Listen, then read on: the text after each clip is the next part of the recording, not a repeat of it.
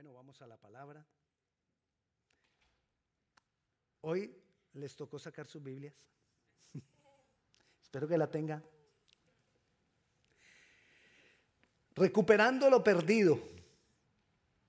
Vamos a hablar de eso, de recuperar lo perdido. Dios quiere la restauración de todas las cosas para nosotros.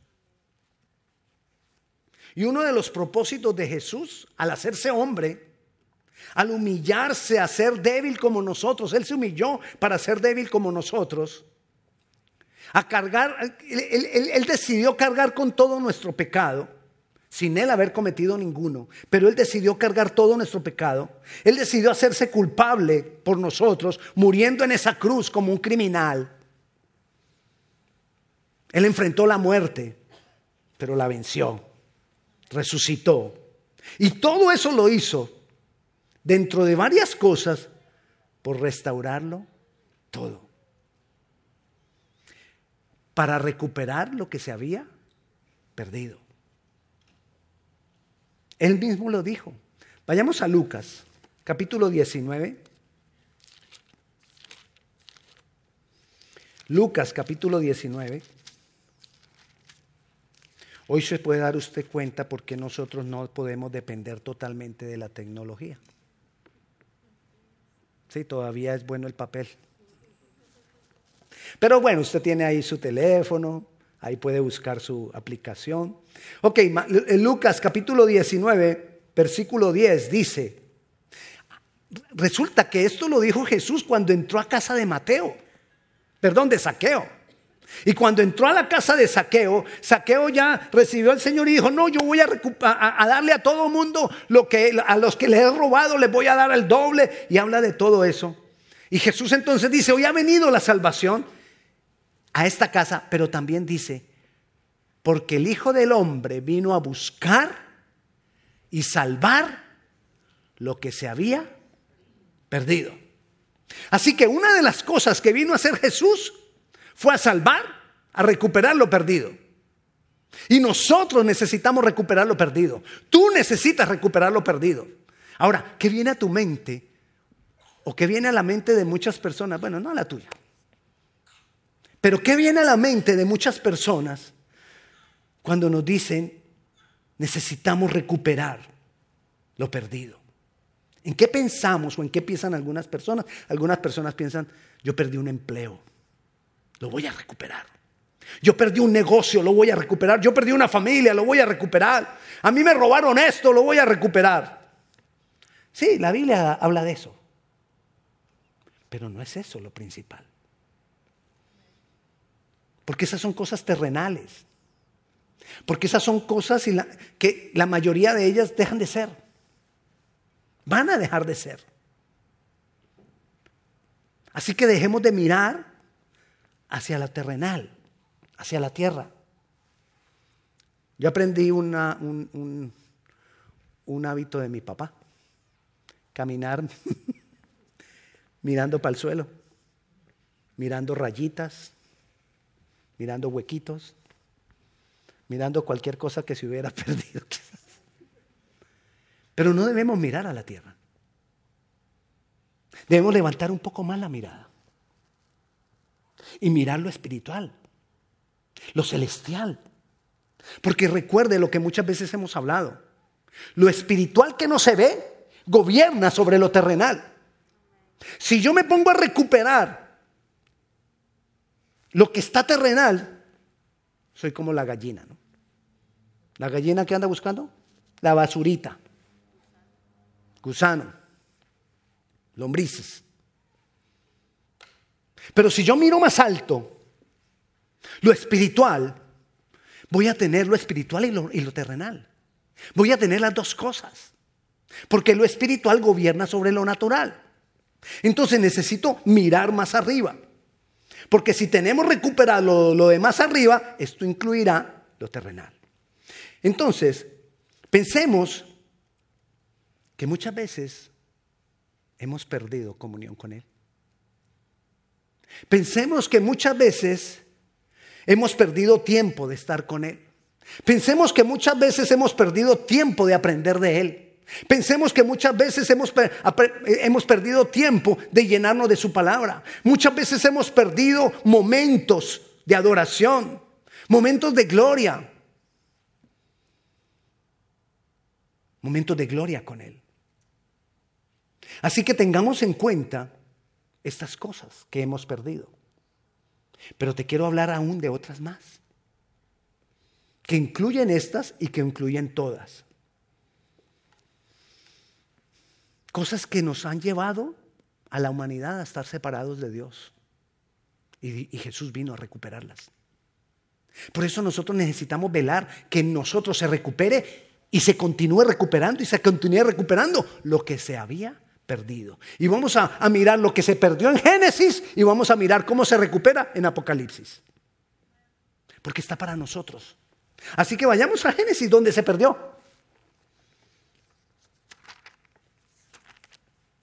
Vamos a poner la, lupa, vamos a poner la linterna donde se perdió, donde se perdió el diamante. Y entonces Dios crea la humanidad, crea a Adán y Eva y les da unas instrucciones, les previene de algunas cosas, les dice, hey, cuidado, si ustedes hacen esto, podrían morir o, o morirán, no lo hagan. Ellos no obedecieron. Pero miremos que así como hay Dios, también hay diablo. Y lo que quiere el diablo es que no creamos que hay diablo para él poder hacer sus fechorías. Pero así como la Biblia dice que hay Dios, así la Biblia también dice que hay diablo. Y malo. Es perverso. Malísimo. Mentiroso. mismo Jesús lo llamó padre de mentira. Y dentro de sus mentiras, Él tiene un propósito con la mentira. Mantenernos alejados de Dios. Eso es todo lo que Él quiere. Porque si nosotros estamos alejados de Dios, somos presa fácil para Él. Entonces Él miente con un propósito. Vamos a mirar varias de, las mentiras que Él dijo y con qué propósito lo dijo para alejarnos de Dios. Entonces vayamos a Génesis capítulo 3. La conversación de la serpiente Apocalipsis al diablo lo llama la serpiente antigua, es decir, esta que habló con Eva. Y la conversación de Eva con la serpiente vienen las mentiras del diablo para mantenernos alejados de Dios. Capítulo 3 de Génesis, versículo 1. Pero la serpiente era astuta más que todos los animales del campo que Jehová Dios había hecho, la cual dijo a la mujer, con que Dios os ha dicho, no comáis de todo árbol del huerto. Mira lo que le responde la mujer. La mujer respondió a la serpiente, del fruto de los árboles del huerto podemos comer. Es decir, ella le está corrigiendo porque ella misma le está diciendo, no, no, no, no, no. Tú me estás diciendo mentira. Miremos la mentira. ¿Cuál es la mentira? ¿Qué era lo que Dios les había dicho a Adán y a Eva? Dios les había dicho que podían comer de todo árbol del huerto, pero que solamente de ese árbol no podían comer, pero que comieran de todos los árboles. Mira la, mentira.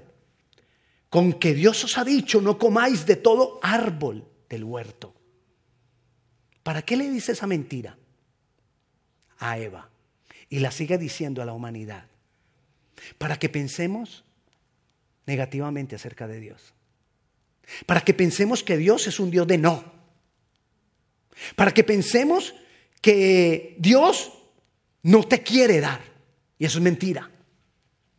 Para que pensemos que siempre Dios va a decir no, eso es mentira. Para que pensemos que todo lo bueno, a todo lo bueno y a todo lo que es de disfrutar, Dios va a decir no, eso es mentira. Y eso es lo que algunas personas creen. Y a veces cuando de pronto nosotros estamos en cierta situación,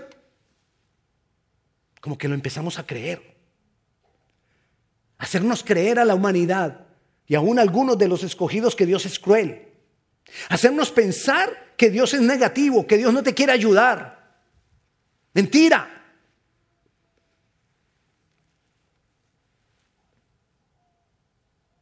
Que como Dios no te quiere ayudar, entonces esa negatividad que vemos en Dios se la vamos a devolver a Dios. Entonces yo ya no quiero un Dios así.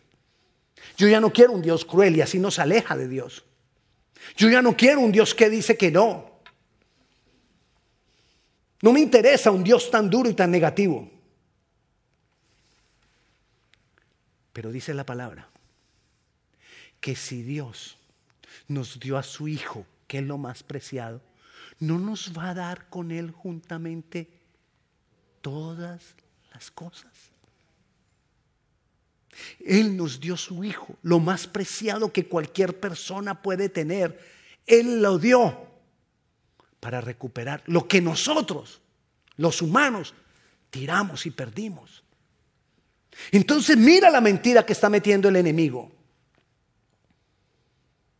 Y si seguimos viendo la, conversación, vamos a ver más mentira. Dice el versículo 4. Bueno, vamos a leer el 2. La mujer respondió a la serpiente, del fruto de los árboles del huerto podemos comer. Pero del fruto del árbol que está en medio del huerto, dijo Dios, no comeréis de él ni le tocaréis para que no muráis. Entonces, mire la otra mentira. La serpiente dijo a la mujer, no moriréis. No moriréis. Mentira. ¿Qué vino a traer? Duda. Para que la humanidad crea que podemos vivir toda la vida apartados de Dios y no importa. Y eso es lo que está creyendo la humanidad, porque le ha creído la mentira al diablo de que no morirán, no morirán por estar apartados de Dios. Mentira. Mentira del enemigo para que las personas se aparten de Dios, para que las personas sean indiferentes de Dios, porque como no va a pasar nada, da igual. Al fin y al cabo, cuando nos muramos, pues todos vamos para el mismo hueco. Mentira. Pero ¿somos nosotros conscientes de eso? ¿Somos los cristianos conscientes de eso? De que hay consecuencias de no tener en cuenta a Dios, de no entregarnos a Dios, de no caminar de la mano con Dios, de no de entregar nuestras vidas a Dios. La mentira le estaba diciendo, no te preocupes de Dios, no hay problema, no va a pasar nada. Y eso nos sigue diciendo el diablo, no en forma de serpiente, porque él en este tiempo no habla en forma de serpiente. La Biblia nos dice que Él tira dardos de fuego, pensamientos, ideologías, filosofías, religiones, que nos dicen, no hay problema. Si tú no crees en Dios, está bien. Y si tú tienes cualquier cosa por Dios, también está bien. Y si tú adoras cualquier silla, está bien. Mentira del diablo. Sí hay muerte. Pero nos ama tanto Dios que envió a su Hijo para traernos vida y vida en abundancia. Pero necesitamos creerlo. Necesitamos ver la mentira, descubrir la mentira del diablo, enfrentar en nuestras vidas la mentira del diablo. Cada persona necesita enfrentar en su propia vida la mentira del diablo que lo ha llevado a estar separado de Dios. Y tiene que llegar un momento a decirle, Señor, me arrepiento y vengo a ti. Quiero vivir pegado de ti. Versículo 5. Le sigue diciendo la, el diablo, sino que sabe Dios que el día que comáis de él, serán abiertos vuestros ojos y seréis como Dios, sabiendo el bien y el mal sino que el día que de él comeréis, de ese, el día que comas de ese árbol, vas a ser como Dios. Vino a traerle sospecha a la humanidad. Es que Dios no quiere que seamos iguales a Él, porque cualquiera de nosotros puede llegar a ser como Él. No es sino crecer en conocimiento y llegaremos a ser como Él. Y podemos nacer otra vez y cada vez nos vamos perfeccionando y nacemos otra vez y nacemos otra vez. Primero cucaracha, luego ratón, luego vaca. Y vamos mejorando. Mentira. Luego un ser humano así como medio perdido. Luego volvemos a morir y volvemos a, a nacer como un ser humano mejorcito. Hasta que llegamos a ser como Dios. Mentira del diablo.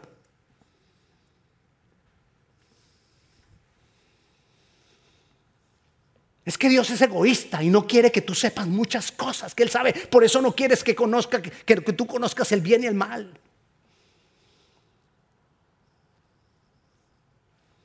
Dice la palabra del Señor. Que Jesús vino a recuperar lo perdido. Y nos ha hecho a nosotros coherederos con Él. ¿Dónde está el egoísmo? Si a todo el que cree nos ha puesto al lado de Él, ¿dónde está el egoísmo? Nos ha revelado la palabra. ¿Dónde está el egoísmo? Se revela a nosotros por medio del Espíritu Santo. ¿Dónde está el egoísmo? Mentira del diablo. Pastor, ¿está bravo? Sí, estoy bravo. Pero no con usted, hermano. Con el diablo y sus mentiras. Porque a veces las creemos nosotros, los hijos de Dios. Y nosotros somos llamados a descubrir las mentiras del diablo. Necesitamos recuperar nuestra confianza en Dios. Él no es negativo. Él no vive diciendo que no.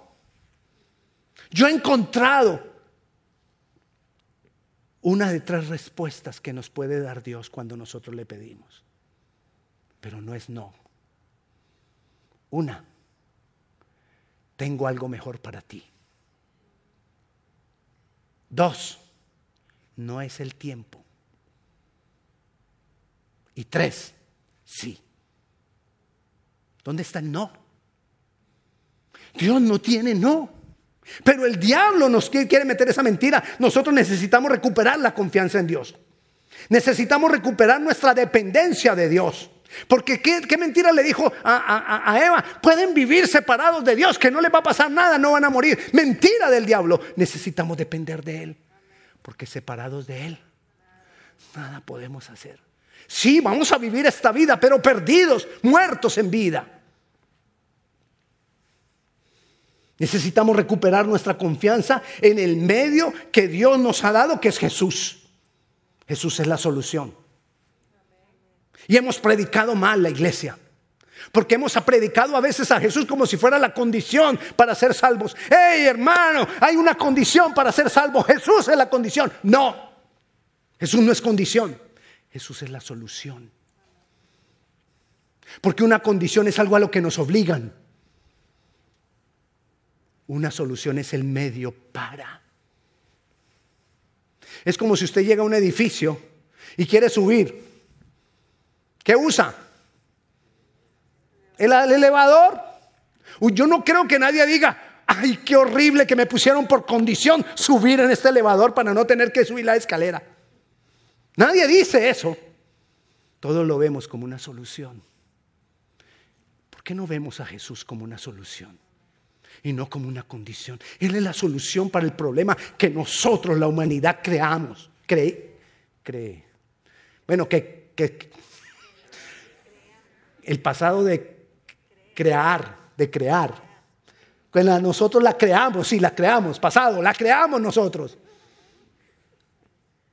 Porque de creer, creamos es futuro. Pero de crear, creamos es pasado. Nosotros creamos ese problema. Jesús lo viene a recuperar lo perdido, Jesús lo viene a solucionar. Jesús es la solución. Y el diablo sigue obrando de la misma manera, diciéndonos mentiras para que nosotros no busquemos de Dios, para que nosotros perdamos la confianza en Dios, para que nosotros no dependamos de Dios, para que nosotros no le adoremos, para que nosotros no nos peguemos de su mano, para que nosotros seamos presa fácil para Él. Diablo mentiroso, padre de mentira.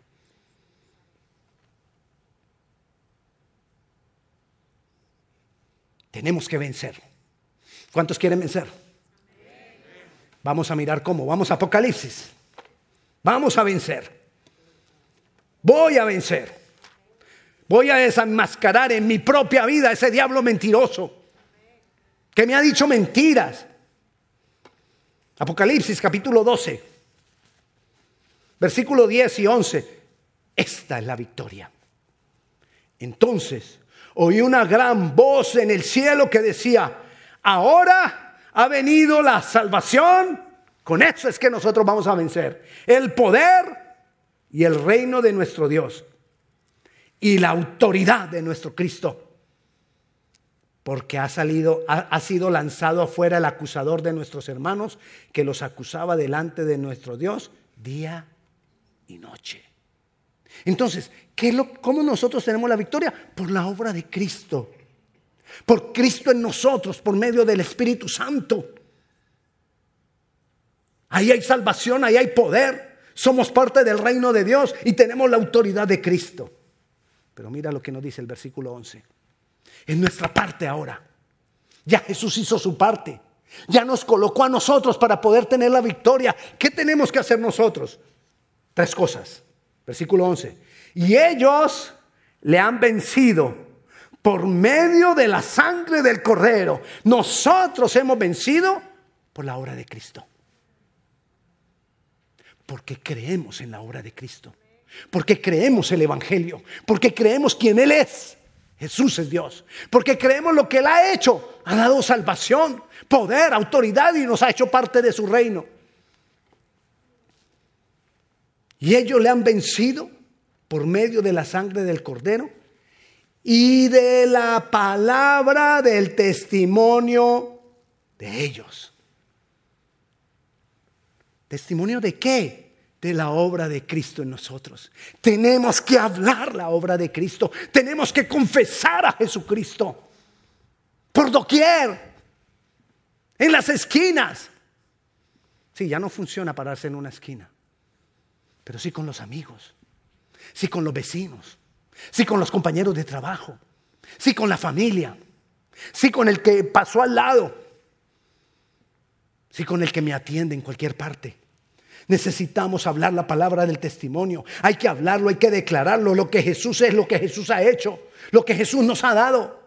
Necesitamos desenmascarar las mentiras del diablo y mostrar esa hermosura de la bondad y de la misericordia de Dios por nosotros si es que la hemos vivido.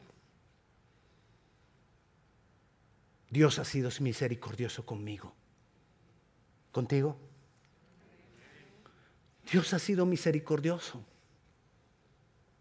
Yo no soy tan bueno. Tú no eres tan bueno. No somos tan grandiosos.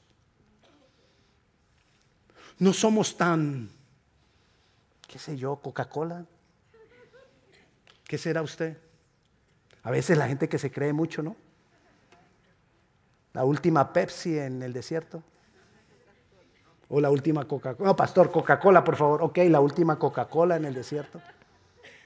Por favor. A mí agua, pastor. Ok, soy, me estoy cuidando, estoy haciendo dieta, agua. Ok, entonces te cree la única, la única botella de agua en el desierto. No, no es por lo que nosotros logramos, es por quien Él es y por lo que Él ha hecho. Ese es mi testimonio. Voy a hablarlo, voy a decirlo. Pero ¿sabes qué? Se levanta el yo. El yo no nos deja. El alma, eh, esta mañana hablaba de que ah, el alma, en, el pan para el desayuno, esta mañana hablaba de que el alma nuestra es como un tren. Lo hablamos eso en, en el seminario Vida en Libertad. El alma nuestra es como un tren bullosa y no quiere parar pero necesitamos aquietarla. Necesitamos aquietar nuestra alma. Mira lo que continúa diciendo el versículo 11. Se lo voy a repetir desde el principio. Y ellos le han vencido por medio de la sangre del cordero y de la palabra del testimonio de ellos y menospreciando sus vidas hasta la muerte. ¿Qué estamos haciendo? Agarrando el yo Quieto yo. Quieto, Víctor. ¿A quién le va a decir usted quieto? Ernesto. Daisy. Bueno, por lo menos dos escucharon el mensaje. Hay que aquietarlo. Ese yo que quiere, que muchas veces dice, yo tengo de Dios. Yo soy lo máximo. Ese yo que muchas veces también dice, como yo les decía esta mañana, una persona hace cualquier cosa y, ay, eso seguramente lo hizo para hacerme daño. Y la otra persona ni cuenta está dando. Pero ¿qué salió a relucir? El yo. Eso que dijo el pastor seguramente es por mí. Eso es puro yo.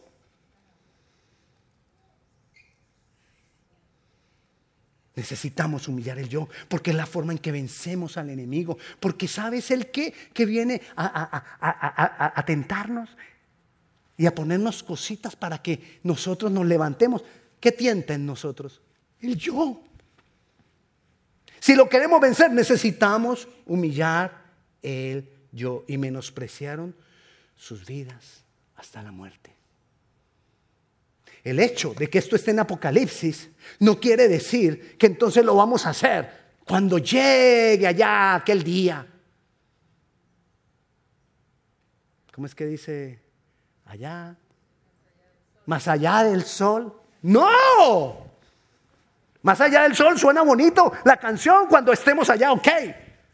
Pero yo necesito tener la victoria ya. El hecho de que esté en Apocalipsis no quiere decir que, tenga que esperar el Apocalipsis. Nosotros ya estamos, porque aquí está diciendo, ellos le han vencido.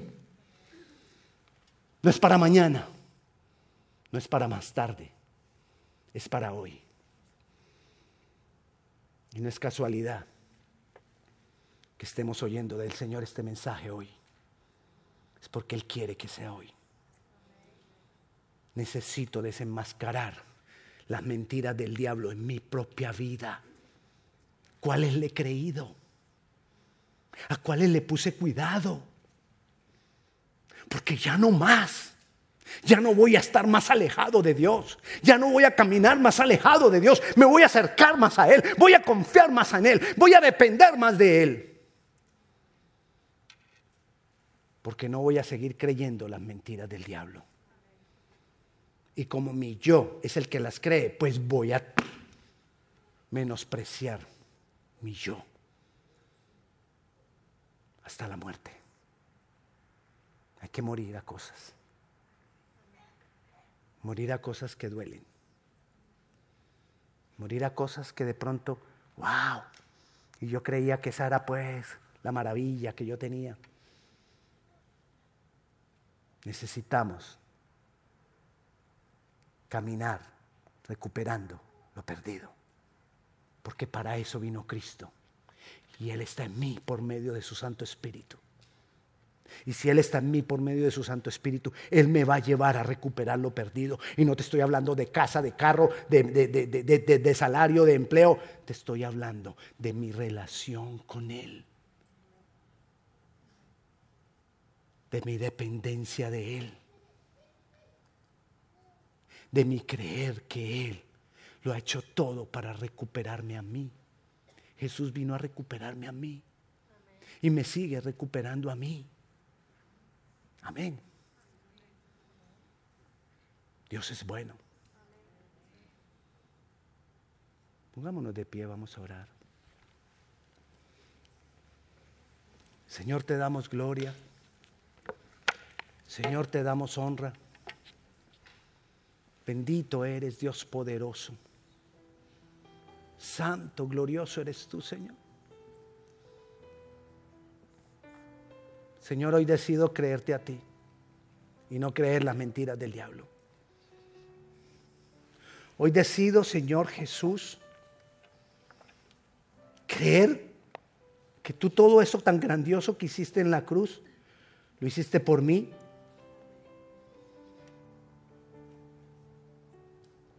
Y yo decido recuperar mi confianza en ti, de que tú no eres negativo. Yo decido recuperar mi dependencia de ti, que separado de ti no puedo hacer nada. Que yo decido, Señor, recuperar la esperanza de que Jesús, tú eres el medio, tú eres Dios, tú abres camino, tú estás conmigo por medio de tu Santo Espíritu. Y te doy gracias, Señor. Recibo la salvación, el poder, la autoridad, ser parte de tu reino. Creo en esa obra que tú has hecho y decido hablar dando testimonio de quien tú eres y hoy decido menospreciar mi yo, mi ego, para que haya más de ti en mí y vencer al enemigo. En tu nombre, Jesús. Amén y amén. Si tú nunca has entregado tu vida al Señor Jesucristo, este es un momento preciso para hacerlo. Yo te invito que si tú nunca has entregado tu vida al Señor Jesucristo y quieres entregar a Cristo para que sea la solución de tu vida, para que recibir vida eterna, yo te invito a que hagamos una oración. Le voy a pedir a la iglesia, por favor, que nos quedemos quietitos un minuto. Esto es importante.